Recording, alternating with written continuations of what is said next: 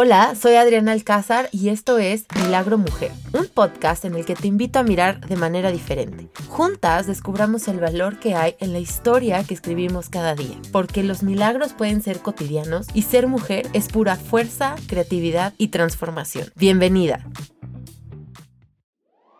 Hola, bienvenida. Este es nuestro episodio número 12, lo que significa que llevamos un poquito más de tres meses escuchándonos y compartiendo cada semana por acá. Espero que te sientas muy a gusto y que la conversación del día de hoy te ayude para que tu día a día y tu maternidad pueda estar llena de milagros. Esta semana quiero que retomemos algo sobre lo que Patti González la semana pasada, cuando hablamos de cómo encontrar el sentido de tu vida y también hablamos de muchas pilares y cuestiones de autocuidado, ella nos dejó pensando o nos dejó un último reto que fue pensar o meditar sobre quién es la primera persona con la que hablamos cada día. Si ya escuchaste el episodio, a lo mejor te sorprendiste igual que yo, que yo opiné que era mi esposo o que eran mis hijas y al final pues me cambió muchísimo la jugada y me voló la cabeza entender y pensar que esa primera persona con la que hablo todos los días soy yo misma. Por supuesto, si ya me conoces, vas a saber que esta idea me quedó dando vueltas y vueltas en la cabeza y me llevó a pensar muchas otras cosas me llevó a considerar cómo me llevo conmigo misma, me llevó a considerar cómo ha sido mi relación conmigo misma a lo largo del tiempo y un poco cómo puedo construir, cómo puedo llevarme mejor conmigo. Parece raro porque pues estoy hablando de mi propia persona, pero realmente es, es que esto pasa, ¿no? O sea, hay días que te caes muy bien y que te sientes reina del universo, que todo lo dominas y todo lo puedes, y hay días que nos sentimos en la lona y que dices, no me aguanto, no, no quiero ya ni pensar, no me no me soporto. qué feo se escucha, pero es la realidad. Y bueno, todas podemos encontrar estas temporadas altas y bajas, pero creo que el chiste es como en cualquier relación, que a lo largo del tiempo pudiéramos ir profundizando y pudiéramos irnos llevando mejor, conociéndonos más y sobre todo que esta relación se volviera más profunda y que esta relación se volviera más auténtica. Esa es la palabra que estaba buscando, auténtica.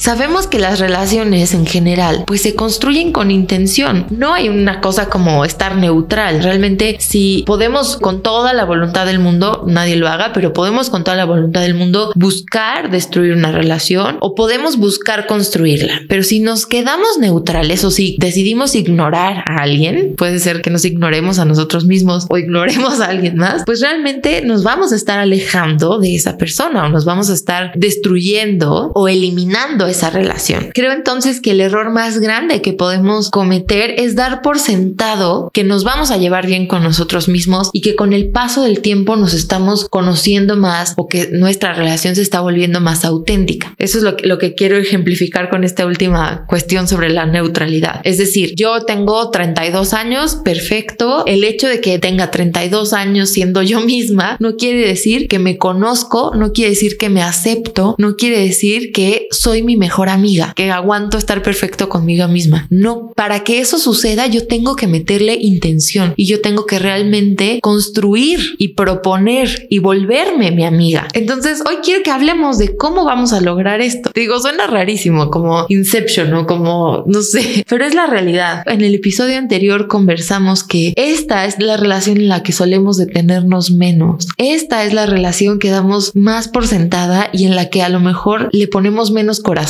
Vale la pena que hagamos algo diferente, probablemente algo muy importante cambie en nuestras vidas. Y creo yo que una de las principales áreas en las que podemos construir o trabajar en esta autorrelación es alrededor de nuestras emociones. Ese es como uno de las informantes o de las de las cuestiones de nuestra vida que es más profunda y que es más personal. Entonces es una gran oportunidad para construir esta autoamistad.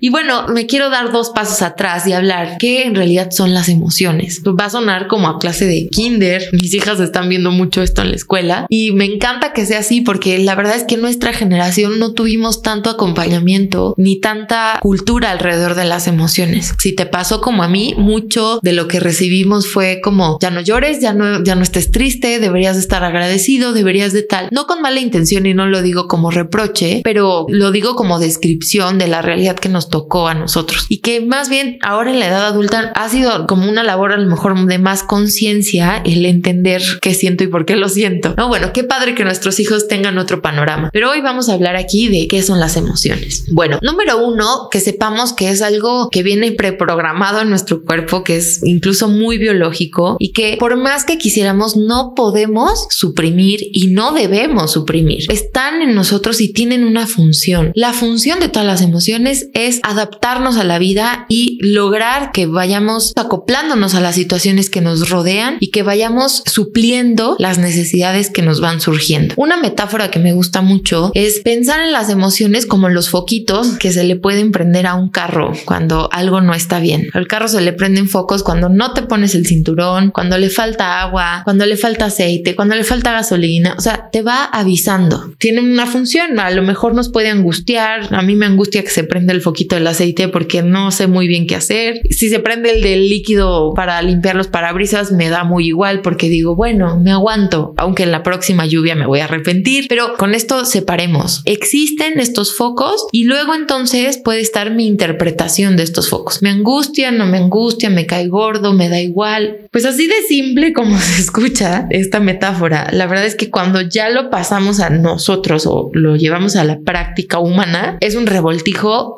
complicadísimo. Como decía hace unos minutos, culturalmente nos hemos acostumbrado a rechazar algunas emociones, a rechazar alguno de estos foquitos o incluso nos hemos acostumbrado a suprimir ciertas intensidades. Por ejemplo, a veces podemos sentirnos ridículas hasta por estar demasiado emocionadas o estar demasiado felices. No es bien visto, no es como, bueno, cálmate. Ni hablemos del enojo o de la tristeza que son, entre comillas, los enemigos totales de las emociones y todo mundo huye de querer sentirnos así. Rechazar nuestra experiencia emocional es el equivalente a ignorar una alerta en nosotros, ignorar una alerta como las del coche, que tal vez pues por un momento sea cómodo, pero que al tiempo seguramente nos va a llevar a un problema más grande. Regresemos a la metáfora. Se me prende, te dije hace rato que me choca el foquito del aceite porque no sé qué hacer. Por el momento puede ser más cómodo para mí ignorarlo y decir, ay no, no entiendo esto, no me importa, no pido ayuda, no lo reconozco, o sea, como que casi que ni veo el foquito. Si ignoro mucho tiempo este foco, realmente puedo llegar a descomponer totalmente mi carro, se puede desvielar. Aunque sea incómodo tener que pedir ayuda o hablar a un taller, meterme a entender cosas que no me gustan, eh, me va a traer un beneficio ponerle atención a este foco. Es exactamente lo mismo con nosotros mismos. La manera en la que interpretamos nuestras emociones nos acerca o nos aleja de adaptarnos o de funcionar en los retos que vamos a través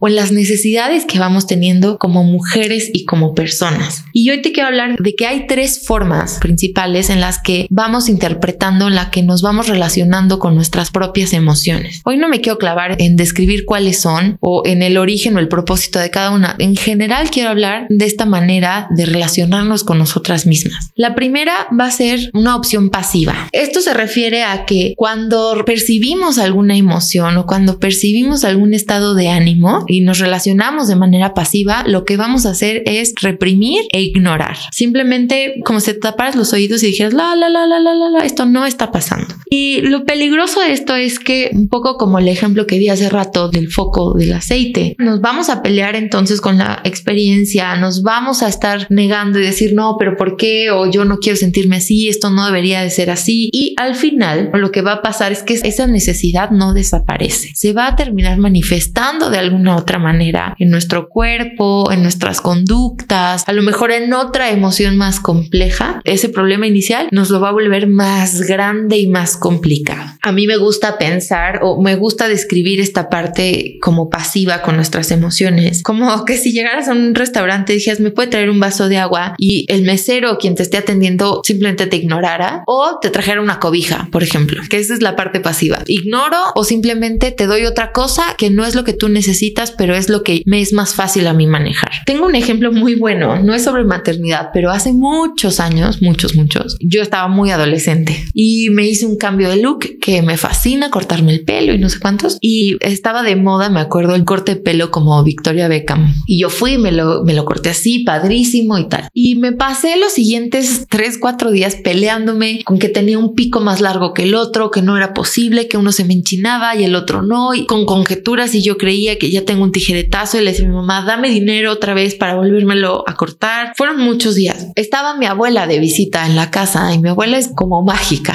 es especial, la quiero muchísimo. Y me acuerdo, nunca en la vida se me va a olvidar que después de días y días ella me veía como con mucha paciencia y de lejos y demás. Se acercó ya por ahí tercer día que yo creo que ya los tenía hartos yo con mi tema y me dijo, oye, a mí se me hace que el pelo es algo muy, muy superficial, igual justo te lo puedes volver a cortar, te lo puedes peinar diferente, pero te veo muy molesta, te veo muy inquieta, te veo muy poco conforme, agradecida. Y súper sabia me dijo, yo creo que te estás queriendo solucionar un tema emocional más profundo con el pelo. Y tenía razón, o sea, a mí me hizo llorar, me quebró, yo estaba en un momento en el que tenía que decidir carrera, en el que tenía que plantearme ciertos cambios, en el que por la propia adolescencia me tenía que separar de mis papás. Y esas decisiones me estaban costando demasiado trabajo. No las quería ver, las estaba reprimiendo, no quería voltear a ver eso, no estaba alegre con ciertas decisiones que estaba tomando, pero justo no quería darle la cara al verdadero foco o al verdadero problema y estaba reprimiendo eso para poner el problema o poner el foco en otro lado que me era más fácil de manejar como un corte de pelo o como el color de mi pelo o el peinado. Entonces, esta es una manera de afrontar nuestras emociones o de relacionarnos con nosotras mismas de manera pasiva. Percibes algo, lo detectas tal vez ahí como muy atrás de tu cabeza y decides que no le vas a prestar atención y te vas como por otro lado. A la larga, bueno, pues es como quedarse en deuda con uno mismo y no te estás dando realmente lo que necesitas. Por otro lado está la manera agresiva, que esta creo que a lo mejor puede ser la más común, tal vez, pero no es un dato científico lo que te estoy diciendo, es mi opinión, tal vez incluso una proyección, pero la manera agresiva de llevarnos con nuestras emociones a lo que nos lleva a pensar es que, claro, percibes que está ahí el foquito prendido, percibes que está ahí la emoción. Empezó a llover en mi casa, espero que no se escuche, pero bueno, si se escucha, piensa que es como el white noise de tus hijos en la noche y que te sea relajante esta charla. Te decía, la manera agresiva percibe el foquito y percibe que algo está sucediendo y se pelea con ese foquito. Ay, pero ¿por qué está, estoy triste? Yo no debería de estar triste. Si mi bebé está sano, si mi bebé acaba de nacer, este debería de ser un momento muy alegre. ¿O por qué estoy enojada? Se pone a discutir y se pone a resistir la experiencia y la emoción que se está manifestando. Muchas de las veces lo hacemos por expectativas propias o expectativas del entorno. Entonces es justo, nació mi bebé, yo debería de estar muy alegre porque así lo he visto en Instagram, porque así me lo dice todo mundo y entonces me pongo a pelear, me pongo a resistir con mi verdadera necesidad.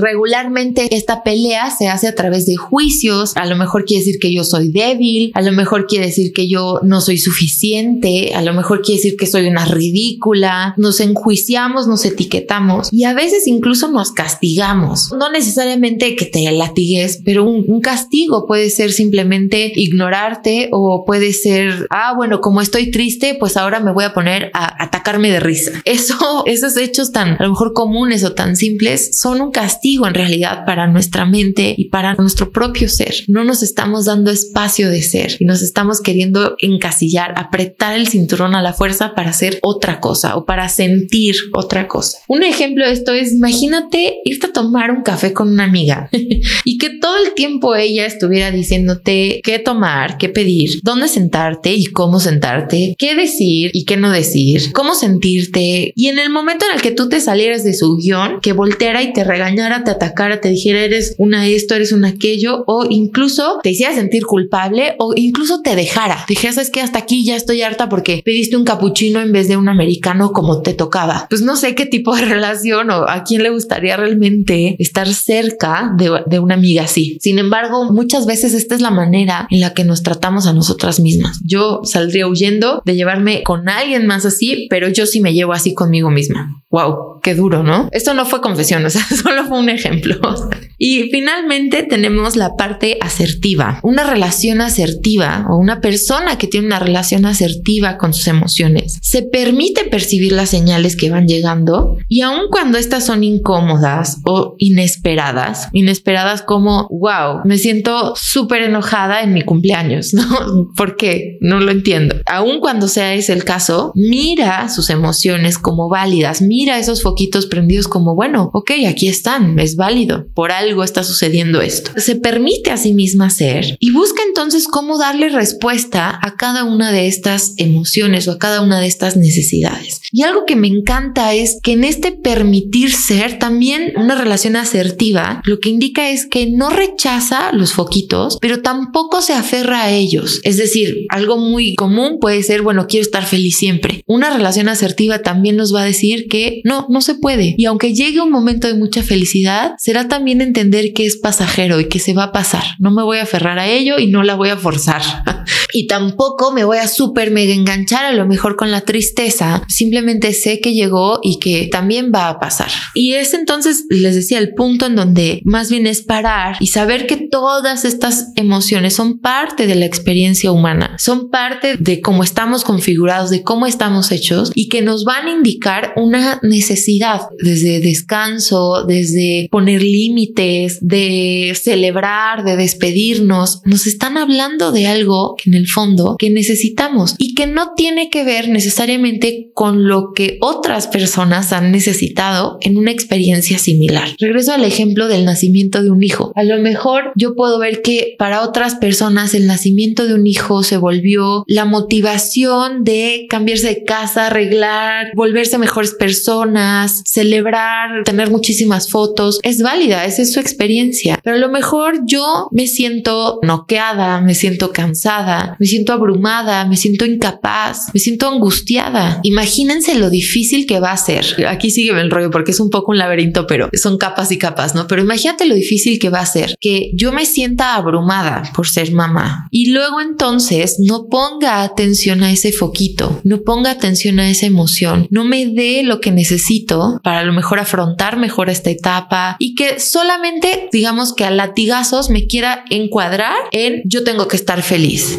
Entonces cada vez que me viene la angustia, yo rechazo esa emoción, me peleo con esa emoción, me digo soy una exagerada y corro y más me maquillo o más me voy a la calle o más tomo fotos o más lo que sea. El foquito en realidad no se va a apagar, ahí va a seguir. Mi angustia a lo mejor ahí va a seguir. Lo único que estoy haciendo es le estoy agregando ahora culpabilidad o le estoy agregando ahora el enojo de no ponerme atención y lo estoy complicando. Las emociones que vamos resistiendo son emociones que se nos van complicando y que realmente nos llevan a problemas más grandes. Regreso un poco al punto y preguntaría, ¿cuál de estos esquemas anteriores, pasivo, agresivo o asertivo, crees que realmente nos van a llevar a tener una mejor relación con nosotras mismas, a ir profundizando y volvernos más auténticas? Atinaste. La respuesta es la vía asertiva, que suena un poco a veces utópica y que suena como, wow, es súper difícil. O sea, ¿en qué momento voy a aceptar el enojo? ¿En qué momento voy a aceptar la tristeza? O no me voy a querer aferrar a la felicidad o a estar en paz. Wow, qué difícil. Quiero compartirte que yo podría también poner como similar a la asertividad con compasión. Ser compasivos lo que quiere decir es, no es empatía, no lo vamos a confundir con empatía y no lo vamos a confundir con como tener lástima que a veces también es otro de los conceptos que se nos revuelve. Ser compasivos, hay un concepto como muy cortito que es querer liberar al otro o querer liberarnos a nosotros mismos del sufrimiento. Y ojo, querernos liberar del sufrimiento no quiere decir que nos vamos a liberar de emociones negativas. El sufrimiento es, en este caso, el equivalente al embrollo horrible que se nos puede hacer cuando resistimos emociones. Eso es sufrir. Por ejemplo, si yo estoy triste, es una emoción que no es tan sencilla de asimilar o que es incómoda, pero no es necesariamente sufrir. Sufrir es decir, bueno, estoy triste, pero además le echo la culpabilidad porque yo no debería estar triste y luego además le echo el cansancio porque llevo resistiendo esta tristeza y esta culpabilidad meses y luego además le pongo otra capa de culpabilidad porque veo que todo el mundo se siente feliz y yo soy la única y luego además le echo una sensación de soledad horrible porque claro, como no acepto mi tristeza, no lo he compartido y no lo he podido abrir con nadie. Le ponemos capas infinitas y a veces vamos arrastrando estas sensaciones durante años. Eso sí es sufrimiento. La tristeza en sí pudo haber sido pasajera o pudo haber sido mucho más fácil de digerir si yo hubiera prestado atención desde un inicio. La asertividad se trata de ser compasivos con nuestra experiencia.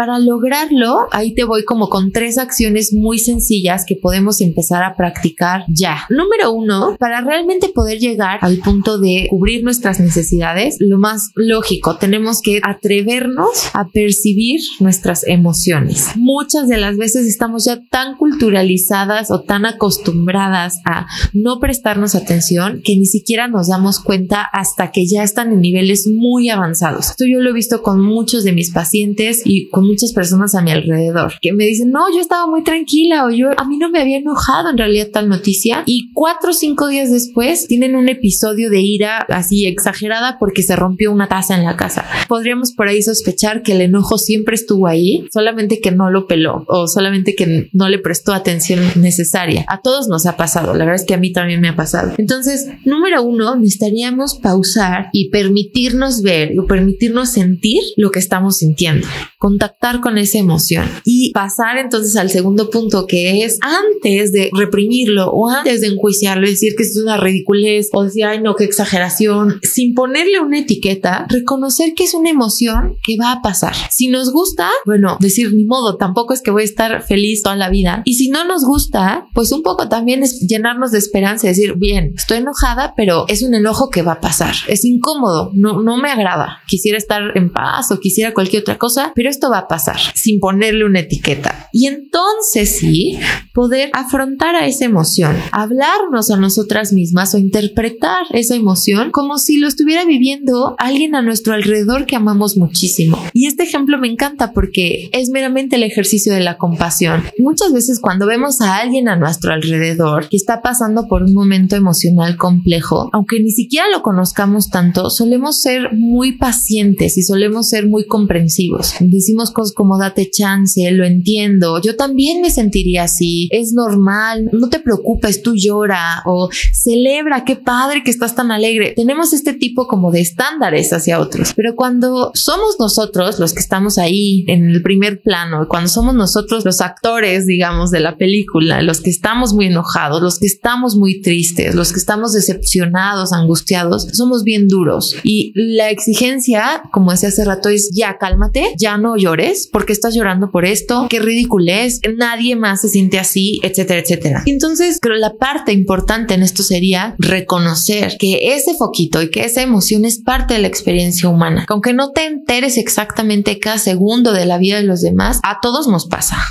a absolutamente todos nos pasa, que es pasajera y que simplemente estás aprendiendo, estás en un proceso, cualquier otra cosa que vaya más hacia esta parte como de cómo le hablarías a una persona que aprecias, cómo le hablarías a una persona a la que realmente quieres liberar del sufrimiento. Hablando del sufrimiento, entender el sufrimiento como la revoltura de capas y capas y capas que le podrías agregar o no a una experiencia emocional. Cuando tenemos esta práctica y cuando esta es la manera en la que nos llevamos con nosotros mismos, en automático también vamos a estar volviendo más auténticas y más profundas nuestras relaciones con otras personas. Desde nuestra pareja, desde nuestros hijos, y aquí quiero hacer un énfasis bien importante porque lo he mencionado en otros episodios, pero ahora creo que tenemos como más carnita. Creemos muchas veces erróneamente que para que nuestros hijos estén bien a nivel emocional, necesitan que nosotras seamos pasivas con nuestras emociones, que nos ignoremos, que las reprimamos, que las echemos al cajón. Y si lo ves realmente ahora de cerca, podemos reconocer que no es cierto, que ellos van a necesitar que nosotros seamos bien asertivas, bien asertivas con nuestras emociones para que también ellos puedan tener ese modelo. Y luego entonces te juro que entre más asertiva seas tú con tus propias emociones, más vas a poder ser con las de tu hijo. Más adelante hablaremos de crianza positiva y de cómo validar sus emociones, pero hoy nada más quédate esta idea. Entre más avances y entre más te vuelvas tu amiga y más compasiva seas contigo, también lo vas a poder ser con tu hijo. Y finalmente la parte como clave con la que hoy quisiera cerrar es con otras mamás. Hay una parte bien importante de poder asimilar nuestras emociones, que es compartirlas con otras personas. Hace ratito te hablé de estos tres pasos, de pausar, permitirnos ver, frenar la represión o los juicios y luego hablarnos y afrontar esta emoción como le recomendaríamos a alguien que queremos. Uno de los efectos o de las joyas más importantes que nos estamos perdiendo cuando nosotras no sabemos ser nuestras propias amigas es tener amistades profundas y auténticas también con otras mamás. Lo voy a poner un ejemplo porque es, es más fácil de entenderlo así y seguramente lo has vivido. A mí me pasa algo muy chistoso de repente en los grupos de amigas con los que me voy acercando, em, en donde me siento a veces como espía.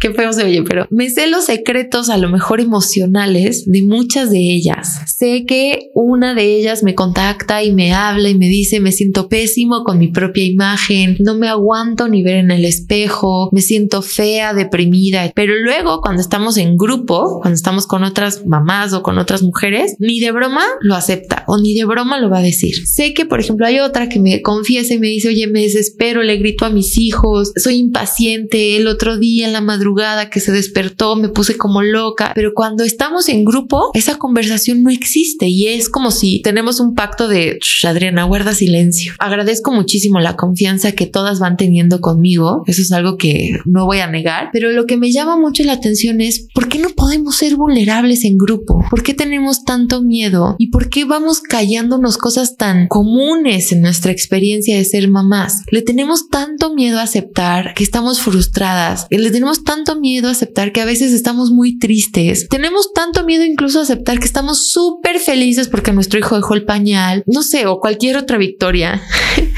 Nos da mucho miedo reconocer realmente cómo estamos. Por miles de cosas eh, me vienen ahora ideas como, claro, no queremos desanimar a otras, claro, no queremos sonar fatalistas, claro, no queremos sonar malagradecidas. Esas ya son las interpretaciones de nuestros focos y eso ya sería más bien estar enjuiciando el por qué se nos prendió una emoción en primer lugar. Tenemos muchísimo miedo de ser vulnerables y tenemos muchísimo miedo de ser realmente quienes somos delante de otras personas. Y eso, así como ignorar los foquitos del coche, solamente nos va a llevar a problemas más profundos como sociedad y a realmente a que tengamos estadísticas como depresión postparto tan altas, como ansiedad a lo largo de la maternidad tan altas, etcétera, etcétera, etcétera. Entonces, déjame te divido como todas las capas de lo que acabo de decir. Número uno, nos urge a cada una de nosotras, en primer lugar, volvernos nuestra mejor amiga, volvernos la voz interior, el diálogo interior que, aunque no entienda o aunque se le haga súper incómoda alguna emoción, le pueda dar la cara y pueda suplir nuestras propias necesidades. Estoy hablando de yo conmigo, tú contigo. Nos volvamos cada una de nosotras mismas nuestra mejor amiga. Cuando hagamos eso, nuestras relaciones hacia afuera se van a volver también más auténticas. Como te decía, con nuestra pareja, con nuestros hijos, que esto es clave, clave, clave y lo voy a retomar en otro episodio, pero también con otras mamás. Es urgente que nos atrevamos a reconocer delante de otras mujeres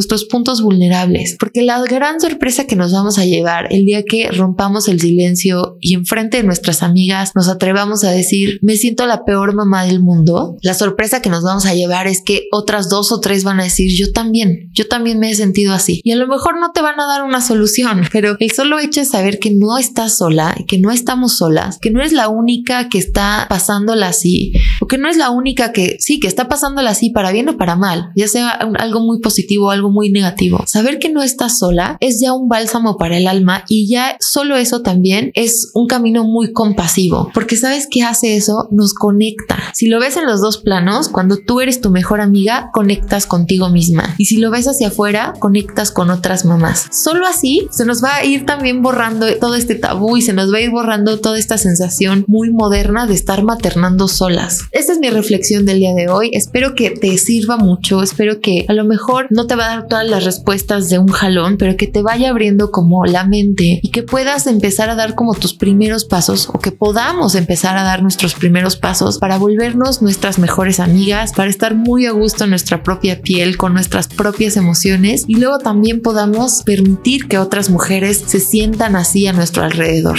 Vamos juntas realmente. Ese sería el efecto de ir juntas. Te quiero agradecer por estar aquí una semana más. Quiero invitarte a que pongas este episodio en tus descargados, que le des compartir, que si no lo has hecho y, estás por ahí, tienes un tiempito, pongas todas las estrellitas a este programa o a este episodio. Ayúdanos a que el efecto y el mensaje vaya llegando a más mujeres. Realmente me encantaría que cada vez esta comunidad fuera creciendo más y bueno, que sepas que estoy para ti, que me puedes escribir en nuestras redes sociales que son en Instagram arroba milagro mujer y en Facebook nos encuentras como milagro mujer también. Qué poder compartir una semana más contigo y nos escuchamos entonces el próximo martes. Chao.